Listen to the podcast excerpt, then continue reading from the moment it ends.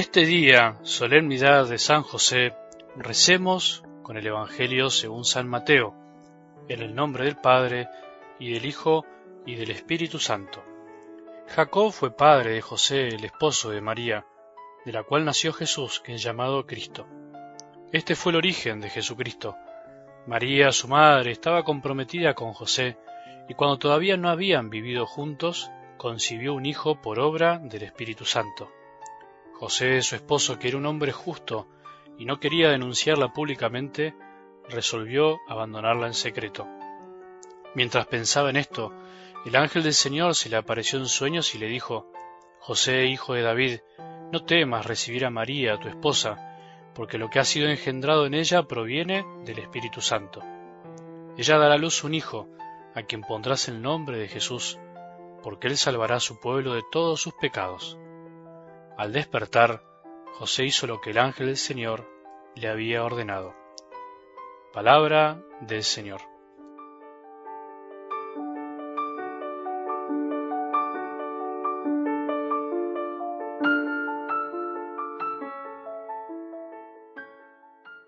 Hoy es la solemnidad de San José, el esposo de la Virgen María. San José habló cara a cara, corazón a corazón con Jesús. Lo dice la palabra de Dios, pero ¿tenés alguna duda? Hay muchísimas cosas que la palabra de Dios no dice explícitamente, pero que no quiere decir que no hayan pasado. No es necesario a veces decir lo obvio. Qué maravilla debe haber sido la relación entre ellos, Jesús y José, San José siempre aparece obedeciendo, siendo fiel a la palabra de Dios. San José nunca quiso brillar, nunca quiso sobresalir, todo lo contrario, siempre le gustó el silencio y el anonimato. Tanto que no hay palabras suyas en los evangelios, solo acciones, solo gestos, su propia vida. En realidad habló, habló mucho, pero habló con sus acciones, con su vida. ¿Podés creer que una persona sobre la cual no conocemos palabras salidas de su boca sea el santo más grande de todos los santos. Qué increíble, qué gran enseñanza. Y nosotros que a veces nos desvivimos por hablar, por hablar, por decir, por escribir, por esto y por lo otro. Y sin embargo, lo que más ayudará, lo que más transformará, lo que más convencerá, será nuestra propia vida. ¿Qué es lo que recordás de las personas que te marcaron la vida? ¿Palabras o gestos y acciones? Seguro que recordás alguna frase por ahí, algo lindo, pero lo que más te quedó, ¿qué es? ¿Qué crees que va a recordar de vos tu hijo, tu hija, tu alumno, tus amigos?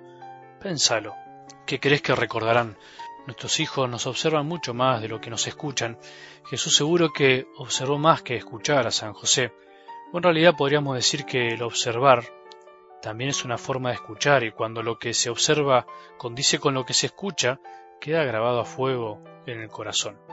José debe haber hablado muy poco y seguramente nunca dijo algo que después no confirmó con su vida. A nosotros a veces nos pasa lo contrario. Machacamos con palabras lo que después no podemos sostener con nuestra vida y entonces lo que decimos jamás queda en el corazón de los otros.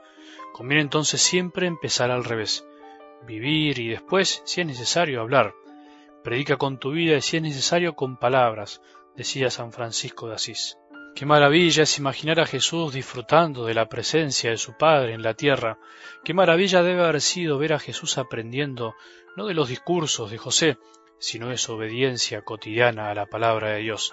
Eso es lo que tenemos que aprender cada día más en nuestras familias, en nuestros grupos, en nuestras comunidades, en la iglesia.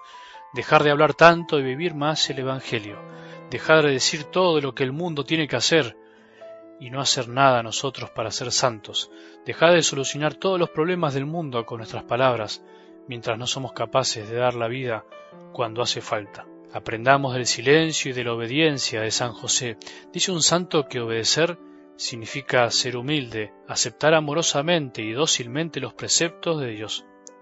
Y desobedecer significa abandono de la amistad con Dios, pretensión orgullosa de vivir independiente de lo sea, no escuchar. Y lo vemos a José en algo del Evangelio de hoy, que se despierta y hace lo que el ángel del Señor le había ordenado. Jesús no hace las cosas a su manera. De nada hubiera servido que él lo hubiese hecho a su manera, quejándose con desgano o simplemente buscando la aprobación o el halago de cumplir su tarea. Es fácil obedecer en las cosas agradables, como es comer, divertirse, hacer lo que nos gusta. Es muy meritorio obedecer en las cosas indiferentes, como ir para un lado o para el otro, cantar o callar, ¿eh? pero es perfección, o sea, es buscar la santidad y vivirla, obedecer en las cosas difíciles, ásperas y duras como lo hizo José. Y por eso es un modelo para nosotros. El pecado de la desobediencia es de los más frecuentes en nuestra vida y el que menos nos damos cuenta, y a su vez el menos tenido en cuenta para nuestro crecimiento espiritual. Sin embargo, no llegaremos a la santidad, no llegaremos a vivir plenamente las enseñanzas de Jesús si no es por la obediencia filial, por ser obedientes como hijos. Ser obedientes nos hace libres. Si se mantiene en mi palabra, si permanece en mi palabra, la verdad los hará libres, dice Jesús. El camino que nos propone Jesús es el de la libertad. No depender más de nosotros, o sea, de nuestras esclavitudes internas.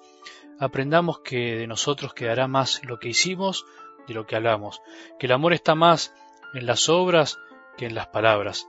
Como decía San Ignacio, Dios tiene sed de que tengamos sed de Él. Lo amemos y amemos a los demás. No tiene sed de que le hablemos mucho, Debe estar cansado de tanta palabrería, tiene sed de que lo amemos con nuestra propia, propia vida, como lo hizo José.